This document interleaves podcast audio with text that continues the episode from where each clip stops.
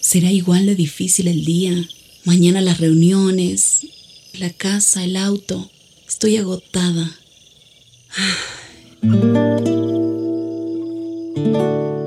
No importa cuántas cosas me hayan angustiado hoy. Me acercaré a Él porque Él tiene descanso para mi alma y mi mente. Cuando mi corazón está tranquilo, puedo escuchar su voz en quietud y confianza. Mi fortaleza está en descansar en Dios.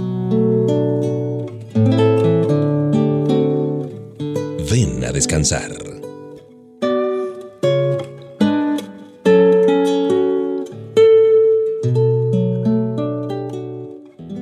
Tiempo muy esperado para hacernos mutua compañía, disfrutar de la buena música y de lo que nos dice el Señor en su palabra.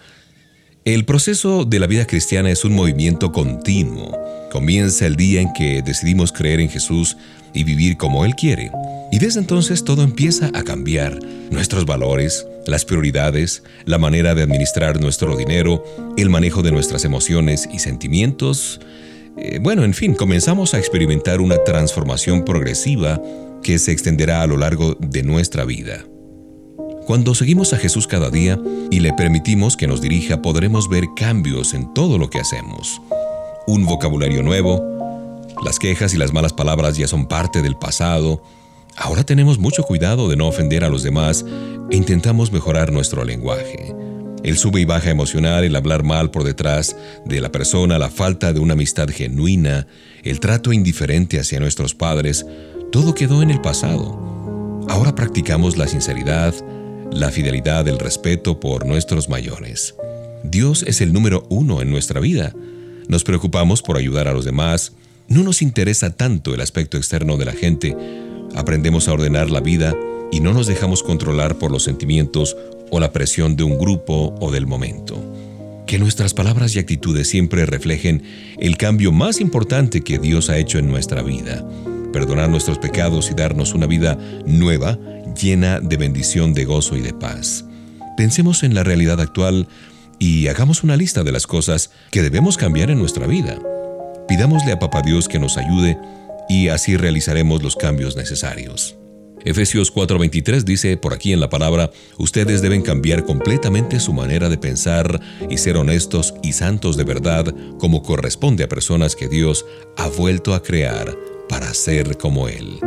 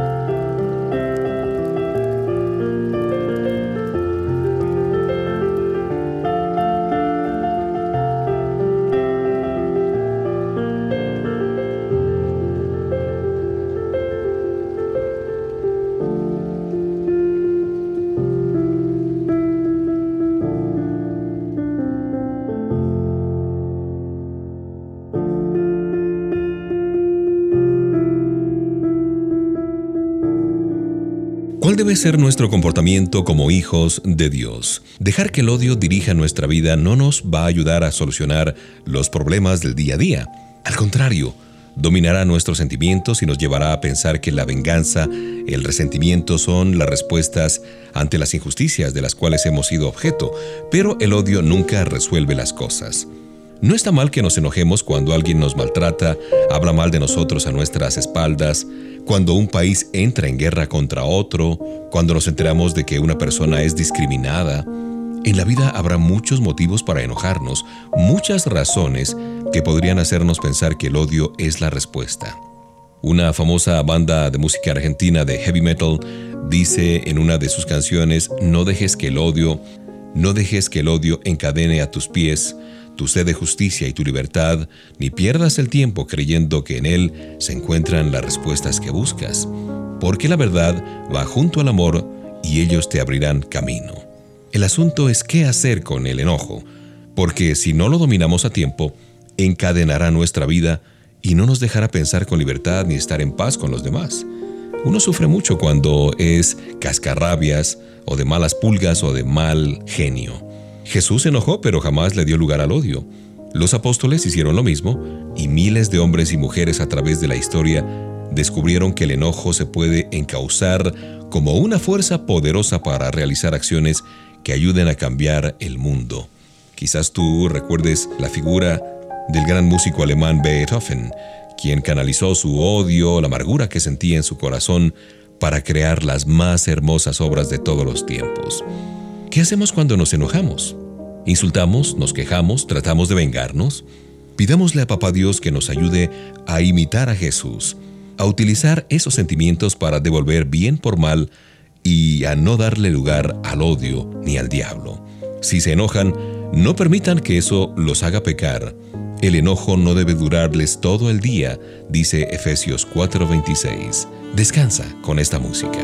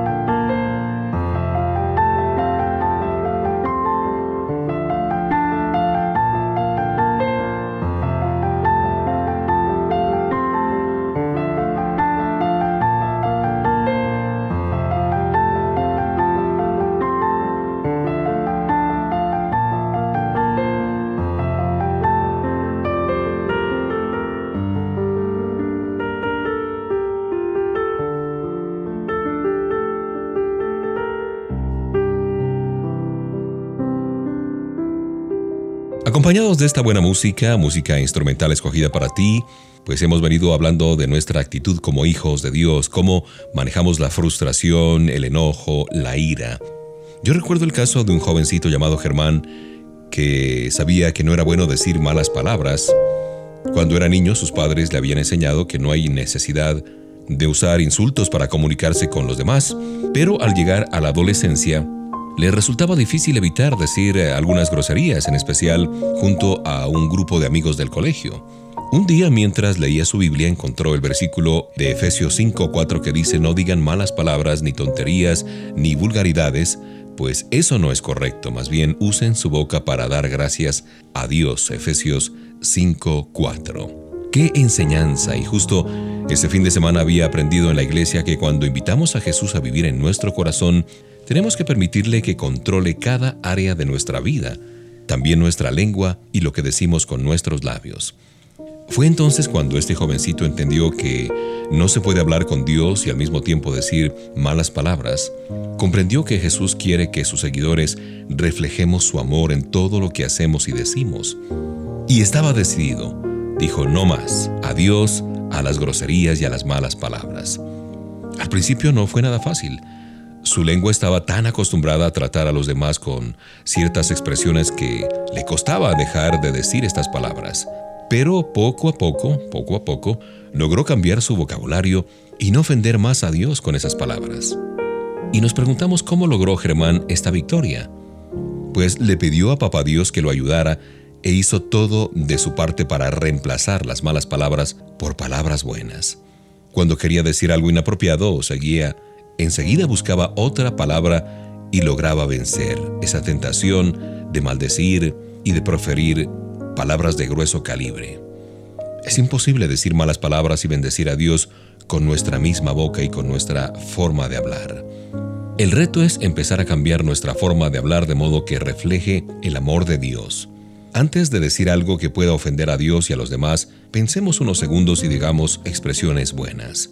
Con la ayuda de Papa Dios, será posible triunfar.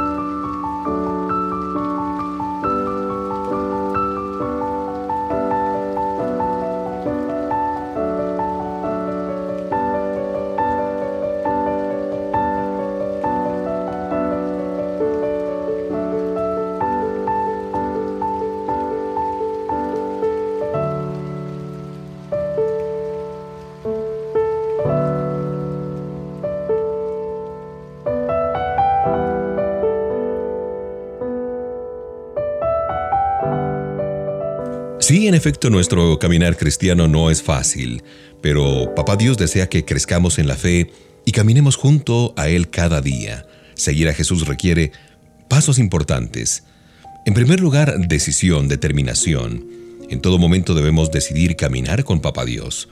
La salvación es tan solo el comienzo de una nueva vida. A partir de allí debemos tomar la decisión de seguir a Jesús día tras día. Y eso nos ayudará a desarrollar una fe madura. Ahora la pregunta es, ¿hemos tomado esa decisión? Por otro lado, cuando hayamos decidido crecer en la fe, comenzaremos a profundizar el compromiso con Jesús. Experimentaremos cambios en nuestra manera de pensar, sentir, actuar, de manera que nos movilizaremos día a día hacia la vida plena que Dios nos tiene preparada. Muchas personas toman la decisión de caminar, pero de pronto al poco tiempo detienen su marcha porque pues no dan los pasos firmes para avanzar. ¿Qué pasos dirás tú? Orar, leer la Biblia, asistir a una iglesia, amar a la gente, crecer en la fe y transitar la vida de la mano de Jesús. Y finalmente la perseverancia. La decisión de caminar con Jesús nos ha llevado a avanzar en la fe. ¿Y qué sigue después de esto? Ahora es preciso perseverar, seguir adelante en la fe a pesar de lo que los demás puedan decirnos, mantener viva la llama del compromiso, aunque las fuerzas eh, nos pueden faltar, permanecer firmes en la decisión de no desviarnos del compromiso con Jesús a pesar de las tentaciones. Decisión, avance, perseverancia, tres elementos importantísimos para nuestro progreso espiritual. Efesios 5.8 dice, No conocer a Dios es como vivir en la oscuridad, y antes ustedes vivían así, pues no lo conocían, pero ahora ya lo conocen y han pasado a la luz. Vivan entonces como corresponde a quienes conocen a Dios.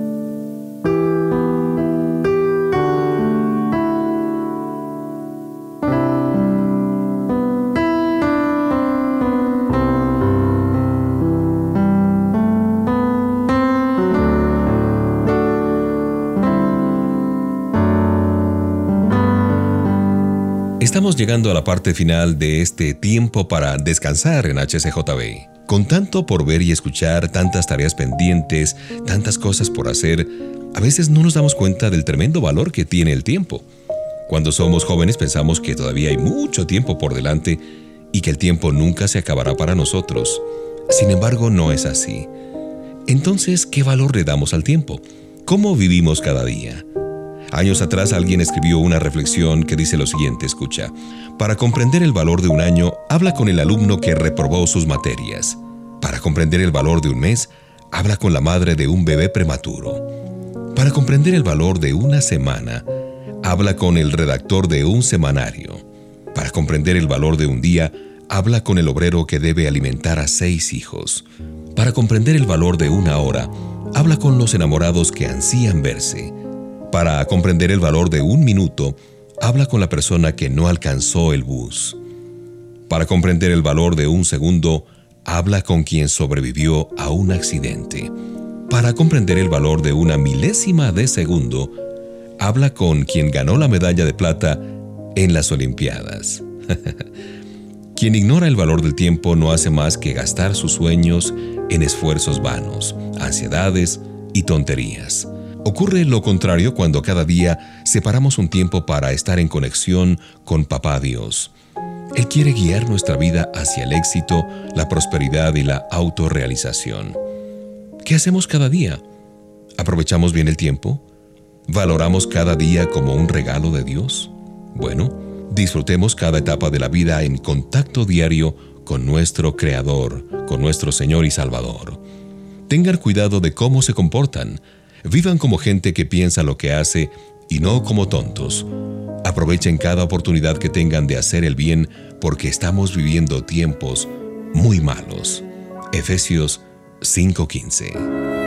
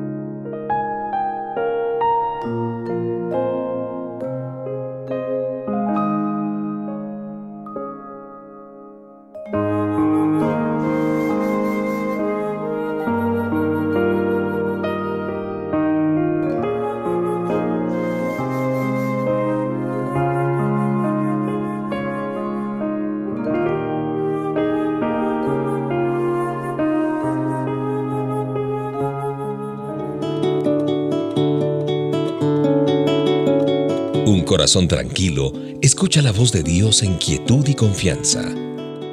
Ven a descansar.